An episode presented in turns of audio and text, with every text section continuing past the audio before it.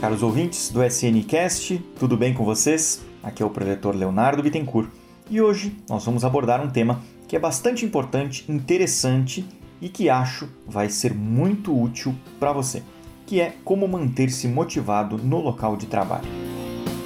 Normalmente, dois são os motivos que nos levam à desmotivação no nosso trabalho. O primeiro deles é em relação às pessoas. Quando há desarmonia entre os colegas de trabalho, quando eles não se ajudam ou quando um tenta puxar o tapete do outro, essas dificuldades de relacionamento obviamente vão levar à desmotivação. Mas sobre esse ponto nós não vamos falar hoje. Por quê? Porque em dezembro nós vamos ter um podcast especial somente sobre o tema como harmonizar as nossas relações. Então, se esse é o problema que você enfrenta nesse momento, calma, fique tranquilo, aguarde até dezembro que lá nós vamos resolver tudo. Por enquanto, nós vamos focar no segundo ponto, que é o seguinte: quando a desmotivação tem a ver com o trabalho propriamente dito. Sabe aquela pessoa que trabalha numa função que acredita que não é a sua vocação? Ou que trabalha numa função que acha excessivamente chata, repetitiva, maçante? Ou aquela pessoa que, mesmo trabalhando numa coisa que acha que é a sua vocação, não se vê sendo reconhecida, sendo valorizada pelo seu chefe, pela sua empresa, enfim. Todas as situações nós vamos abordar hoje. Mas, em primeiro lugar, é preciso ter em mente que tudo isso que eu falei decorre de uma visão equivocada sobre o que é o trabalho. Então, é normalmente aquela pessoa que pensa assim: trabalhar é um mal necessário. Bom mesmo seria pegar só o dinheiro e não ter que trabalhar. Ou então, trabalho é exploração. O empregado é sempre explorado pelo patrão. Então, quem mantém esse tipo de pensamento não tem como se sentir motivado ao desempenhar a sua função. Portanto, nós precisamos partir de uma visão correta sobre o que é o trabalho. E, no livro Reconstruindo a Vida Humana, de autoria do professor Masaharu Taniguchi, na página 53, ele traz para a gente quais são os dois objetivos do trabalho. Então, qual é a visão que nós temos que manter acerca do trabalho? Vamos lá? Primeiro objetivo: o trabalho serve para que nós sejamos úteis, para que nós possamos servir, contribuir para o mundo, contribuir para a sociedade, no local onde estamos inseridos. Todas as profissões são úteis, todas as profissões são úteis e são necessárias para a sociedade.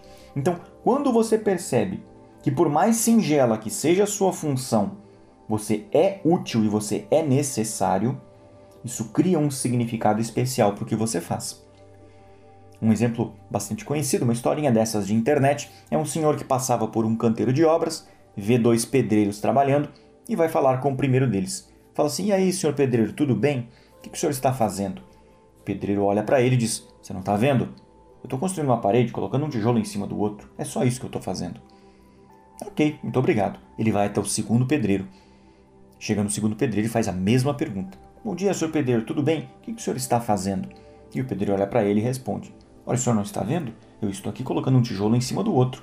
Eu estou auxiliando na construção de uma grandiosa catedral, onde hoje o senhor só vê um canteiro de obras. Em pouco tempo será uma belíssima igreja e as pessoas virão aqui fazer as suas orações. Então percebam que nessa história hipotética, a função que é desempenhada por cada um dos dois pedreiros é exatamente a mesma. Todos os dias eles chegam lá, fazem cimento e põem cimento, tijolo, cimento, tijolo, cimento, tijolo. Mas enquanto um deles está desmotivado porque pensa que negócio chato, que negócio maçante, o outro, por ter uma visão de todo onde ele está inserido, por perceber o quanto ele está colaborando, por menor que seja a sua colaboração, mas o quanto ele colabora na construção de uma obra grandiosa, esse se sente feliz com o trabalho que está desempenhando. Então, quando você cumpre o dever pensando em ser útil, em beneficiar, tendo essa visão de todo, surge em você um senso de missão, surge uma realização, você se sente pessoalmente realizado com aquela função.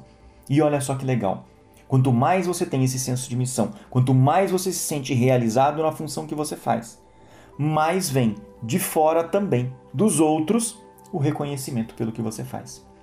mais vem a remuneração adequada e devida por aquilo que você faz. O problema é que normalmente as pessoas querem inverter. Elas querem primeiro ter o reconhecimento, primeiro ter a valorização, primeiro ter a remuneração, para depois mostrar um trabalho de qualidade, um trabalho condizente. Mas não é assim que o mundo funciona. Pense no jogador de futebol. A maioria dos jogadores de futebol, quando começa a jogar nas categorias de base, mal recebe um vale transporte para chegar até o local de treinamento. E quando começa a ganhar um salário, é um salário mínimo, não é de milhões de reais. Então, perceba, não dá para o jogador começar a fazer gol contra porque ele ganha salário mínimo. Imaginou o técnico chegando, escuta, por que, que você fez gol contra? Ué, tô ganhando salário mínimo. Ganhando salário mínimo não é para fazer gol a favor, não é para fazer grande coisa. Quando eu passar a ganhar um bom salário, aí eu vou fazer gol a favor. Enquanto eu ganho salário mínimo, eu vou fazer gol contra. Isso não faz sentido nenhum. Ele primeiro tem que mostrar o valor dele, mostrar o trabalho dele, mostrar o quanto ele pode ser útil naquele time. E quanto mais ele demonstrar isso, maior será o reconhecimento e a remuneração. Certo? Então tenha sempre isso em mente. Primeiro objetivo: servir, ser útil, contribuir. Segundo objetivo trabalho: nós todos temos uma capacidade infinita dentro de nós. O trabalho serve então, é um dos locais onde nós podemos despertar essa capacidade, mas não só despertar, desenvolver essa capacidade, nos autoeducar, formar a nossa personalidade, o nosso caráter. É um local propício para isso, para que nós possamos nos formar enquanto seres humanos, desenvolver aquilo que somos. Tem gente que olha para o seu próprio trabalho e diz assim: Olha, tudo que eu faço aqui é para lucro da empresa. A empresa lucra e eu não lucro nada. E o mestre Masaharu Taniguchi nos diz que é exatamente o contrário. Porque a empresa lucra o que com o seu trabalho? O dinheiro. Ela tem rendimento. Ok, e você lucra o que com o seu trabalho? O mestre diz: primeiro, você lucra o salário. Segundo, você lucra o aprendizado, o desenvolvimento que você está tendo naquela função, que é justamente o segundo objetivo do trabalho que estamos comentando. Então você lucra duas vezes, com o dinheiro e com o aprendizado, enquanto a empresa só lucra uma vez. Portanto, nós deveríamos manter um sentimento de gratidão profundo a esse local de trabalho que nos permite não só ganhar o sustento para as nossas vidas, mas como também desenvolver a nossa alma, a nossa personalidade, o nosso caráter, a nossa capacidade. Se não tivéssemos o local de trabalho, perderíamos uma grande chance de desenvolver. Desenvolvermos-nos como seres humanos, certo? Ah, mas o meu trabalho é chato, é repetitivo. Vou contar um segredo para vocês. Na verdade, todo trabalho é meio repetitivo, mas é na repetição que vem a perfeição.